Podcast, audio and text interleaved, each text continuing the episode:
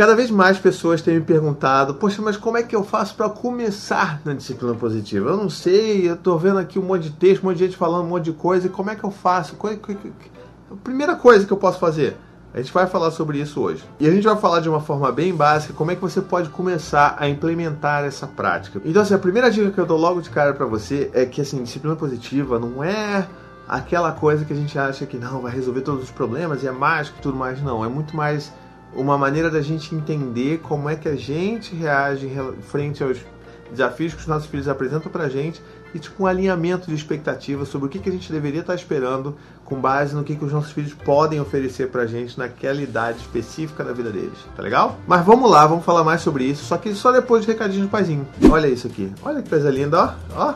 Você já instalou meu aplicativo? Ó, tem os meus vídeos estão aqui, os textos estão aqui, o podcast, todos os podcasts estão aqui.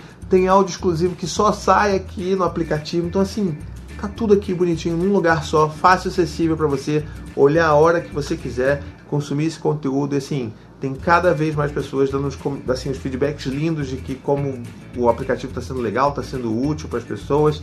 Então, vai lá, instala, tem para Android, tem para iOS eu tenho certeza que você vai gostar, tá bom? Bom, então vamos lá, olha só. É, como eu já tinha dito, é, disciplina positiva, para a gente começar a falar sobre ela, a gente tem que quebrar alguns mitos, né? Então, rapidamente aqui, falar para vocês que um dos grandes mitos que a gente tem na disciplina positiva é essa coisa de que todo mundo acha que é sobre permissividade, né? E, e não é. Por, por quê?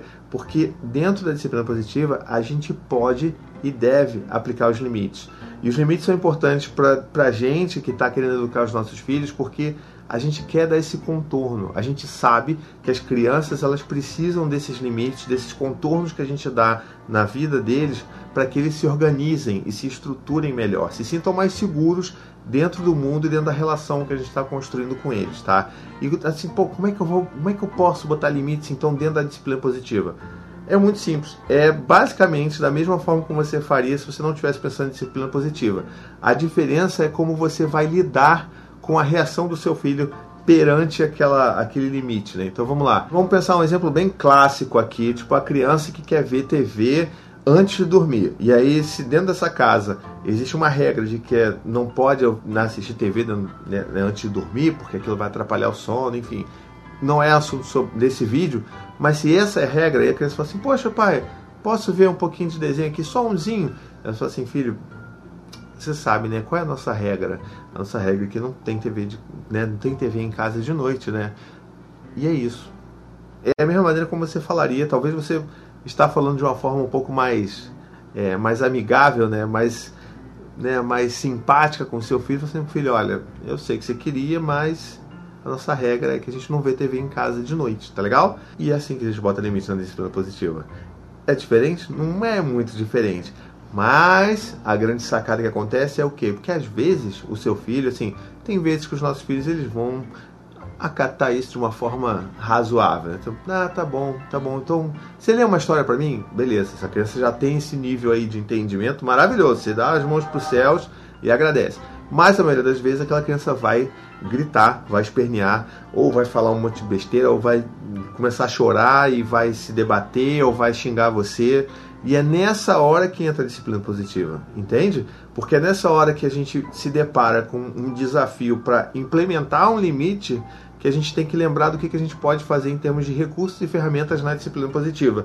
Então, o que, que a gente pode fazer nessas horas? Um, a gente não leva para o lado pessoal. Ou seja, se a criança está, né, sei lá, querendo bater em você, está querendo xingar, está xingando você, não leve isso para o lado pessoal. Lembre-se que essa é apenas uma reação de uma criança que não consegue lidar de outra forma mais aceitável perante uma frustração.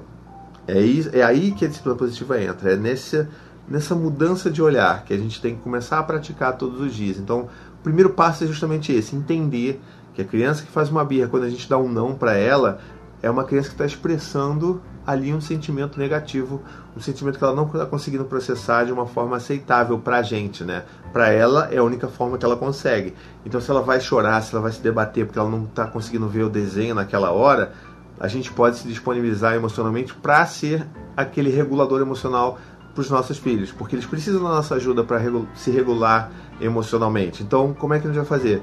Caramba, filho, poxa vida, a gente pode falar dessa forma. Caramba, filho, poxa vida, você tá muito bravo, hein? Você tá tão bravo que você falou que você não quer que eu seja mais seu pai. Cara, mas eu tô vendo que você tá muito bravo, porque você queria mesmo ver TV, né, filho? Poxa, eu posso fazer alguma coisa para te ajudar? Será que eu posso te dar um abraço? Você quer um colo do papai? Quer um carinho?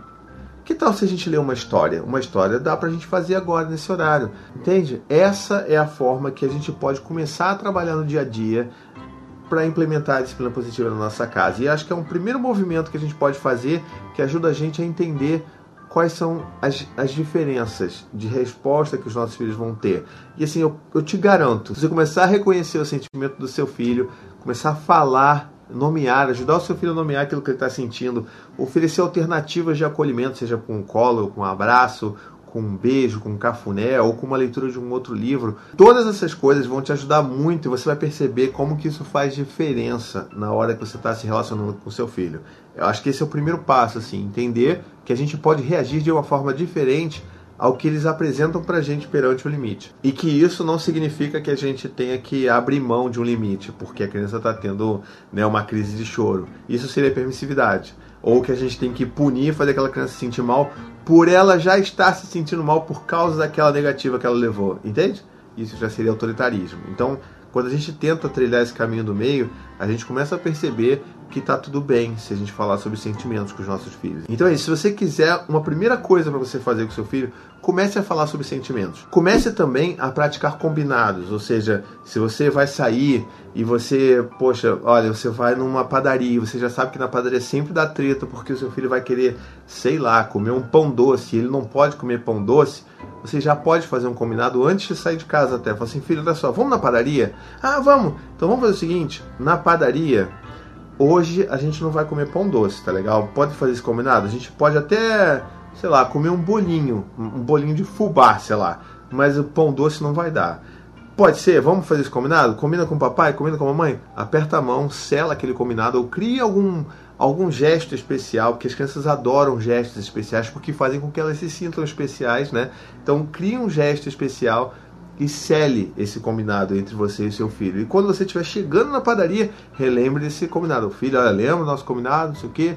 Nada de pão doce hoje, né? A gente pode até comer bolo, lembra? Legal, legal? Aperta a mão, beleza. Vai lá. E eu te garanto também que, assim, o nível de estresse, de treta que você vai ter com seu filho por causa desse combinado prévio vai reduzir bastante. Então, assim, eu queria deixar essas duas dicas iniciais para você que está querendo implementar isso e principalmente, se você tiver alguma dúvida, deixa aqui nos comentários. Você fala assim, não, mas eu preciso de mais alguma coisa. Eu queria que você falasse sobre assunto XYZ.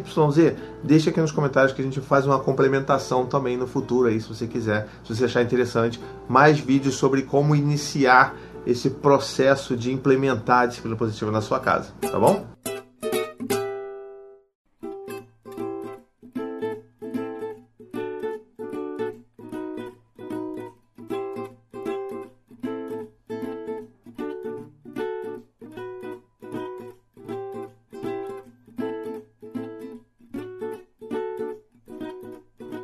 To the 25 senators who just voted against U.S. veterans and their families, you flip flopped, voted no on the Honoring Our Pact Act. You know it provides medical help to vets, makes amends to veteran families who lost children to recklessness.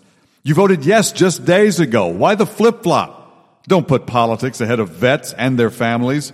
To everyone listening, contact your United States senators today. Demand they vote yes. Make the Honoring Our Pact Act law now paid for by SO.